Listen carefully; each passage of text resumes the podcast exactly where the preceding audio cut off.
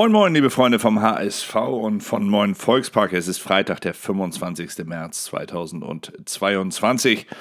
Und ja, was soll man sagen? Der HSV, er lässt die Woche ein wenig ausklingen. Heute ist noch einmal Training, dann geht es in ein freies Wochenende. Länderspielwochenende steht ja an und einige Spieler vom HSV sind unterwegs. Die meisten waren allerdings gestern da, waren gestern dabei, als der HSV gegen den äh, dänischen Erstligisten, den Tabellen siebten aus Dänemark gegen Viborg FF in der ersten Halbzeit eine Lehrstunde erteilt bekam und in der zweiten Stunde, äh, zweiten Halbzeit dann natürlich versuchte, das wieder gut zu machen, was man in der ersten verbockt hatte. Mit 4 zu 5 ging man am Ende hier als Verlierer vom Platz, allerdings nach einem 0 zu 5 machte man noch ein 4 zu 5, also wieder ein Spiel, das dem HSV deutlich vor Augen führte, was alles noch nicht stimmt und was dann am Ende vielleicht doch ganz gut ist. Erst Blamage, dann Aufholjagd, titeln die Kollegen der Hamburger Morgenpost. Und in der Bild heißt es, Lama HSV macht Walter wütend.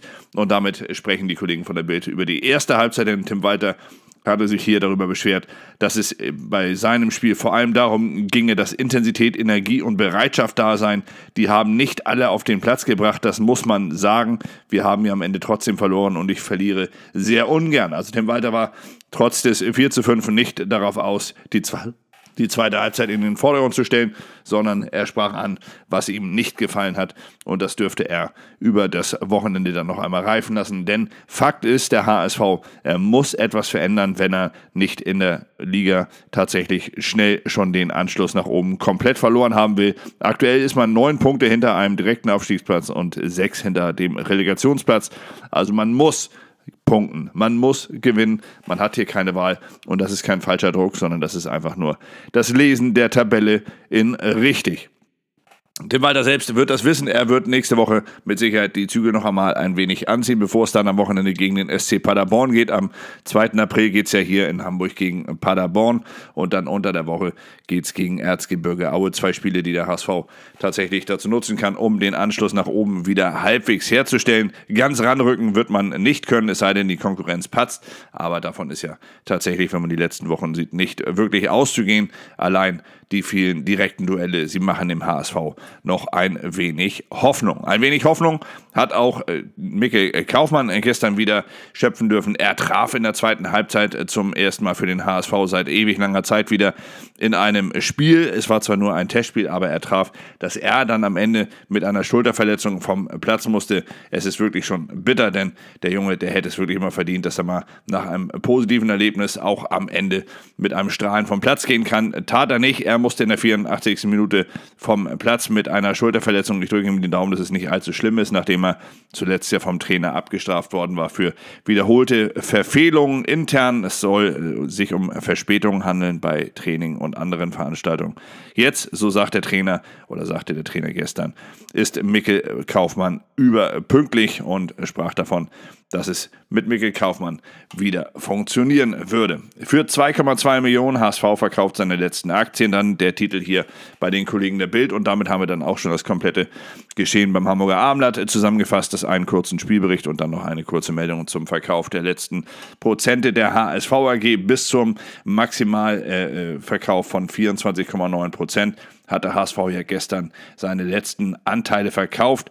0,74 Prozent hat das Unternehmen Ampri, das niedersächsische, äh, das niedersächsische Unternehmen Ampri, beim HSV erworben für rund 2,2 Millionen Euro. Die Niedersachsen waren ja schon 2020 mit 2 Millionen Euro eingestiegen und hatten dafür 0,68 Prozent des HSV erworben.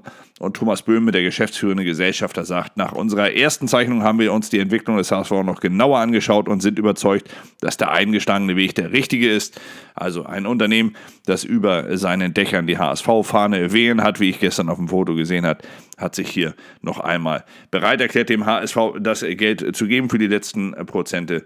Und damit ist der HSV sozusagen erst einmal ausverkauft. Es gibt ja immer noch die Möglichkeiten, die Kapitalerhöhung auf 33 Prozent zu setzen, aber dafür muss der HSV dann am Ende auch die Mitglieder mit ins Boot nehmen und das wird noch ein weiter Weg sein. Also der HSV hat tatsächlich alles verkauft, was er verkaufen konnte. Jetzt muss er zusehen, dass er aus dem, was er hat, auch das macht, was man aus ihm machen wollte, nämlich einen funktionierenden Fußballclub. Ich mache es mal ganz vorsichtig, bleibt noch mal ein wenig kleinlaut. Mir reicht es erst einmal, wenn man beim HSV eine Entwicklung in Gang setzt, die absehbar positiv werden kann. Und da, wie gesagt, ist dann der HSV natürlich gerade in den nächsten Wochen gefordert, aus dieser Saison dann noch einmal das Maximum rauszuholen. Parallel dazu streben ja die Vereinsverantwortlichen Vertragsverlängerungen mit all ihren Protagonisten an, um hier eine gewisse Konstanz reinzubekommen.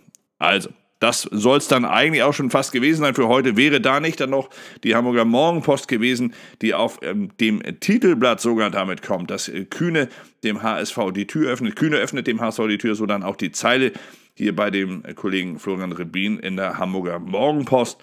Und ich habe den ganzen Artikel durchgelesen und habe mich dann äh, gefreut darauf, von Kühne mal wieder was zu lesen. Er war ja lange Zeit, war er sehr still und äh, es schien so, als hätte er sich vom HSV dann am Ende verabschiedet. Aber ganz ehrlich, am Ende kommt dabei ein einziger Satz raus und der heißt, ich kann mir vieles vorstellen, aber nicht alles. Auf die Frage, ob er sich denn vorstellen könnte, beim HSV als Sponsor wieder für das Volksparkstadion einzusteigen. Und aus diesem Einsatz, ich kann mir vieles vorstellen, aber nicht alles, tatsächlich einen ganzen Aufmacher zu stricken. Respekt, liebe Mopo. Also auf die Idee wäre ich tatsächlich nicht gekommen. Das wäre mir tatsächlich ein wenig zu dünn, denn das liest sich ja fast schon so wie, ja, stellt mir eine Frage, ich beantworte sie einfach mal nicht. Ähm, aber gut, wer weiß es schon. Wer weiß es schon, vielleicht hat Klaus-Michael Kühne damit ja tatsächlich gemeint, dass er mit dem HSV widersprechen will. Aktuell soll es ja Kontakt auch geben. Hinter den Kulissen hat sich ja sowieso Wüstefeld, der neue Vorstand des HSV, derzeit Anteile bei Kühne erworben. Also da ist auf jeden Fall Kontakt da gewesen und wahrscheinlich auch immer noch da. Schauen wir mal. Vielleicht gibt es ja in nächster Zeit dann auch mal wirklich wieder fundiertes Neues von Klaus-Michael Kühne, also wirkliche Aussagen. Ja, das war es tatsächlich für heute. Sehr viel mehr gab es da nicht. Heute wird noch einmal trainiert, dann ist das Wochenende frei.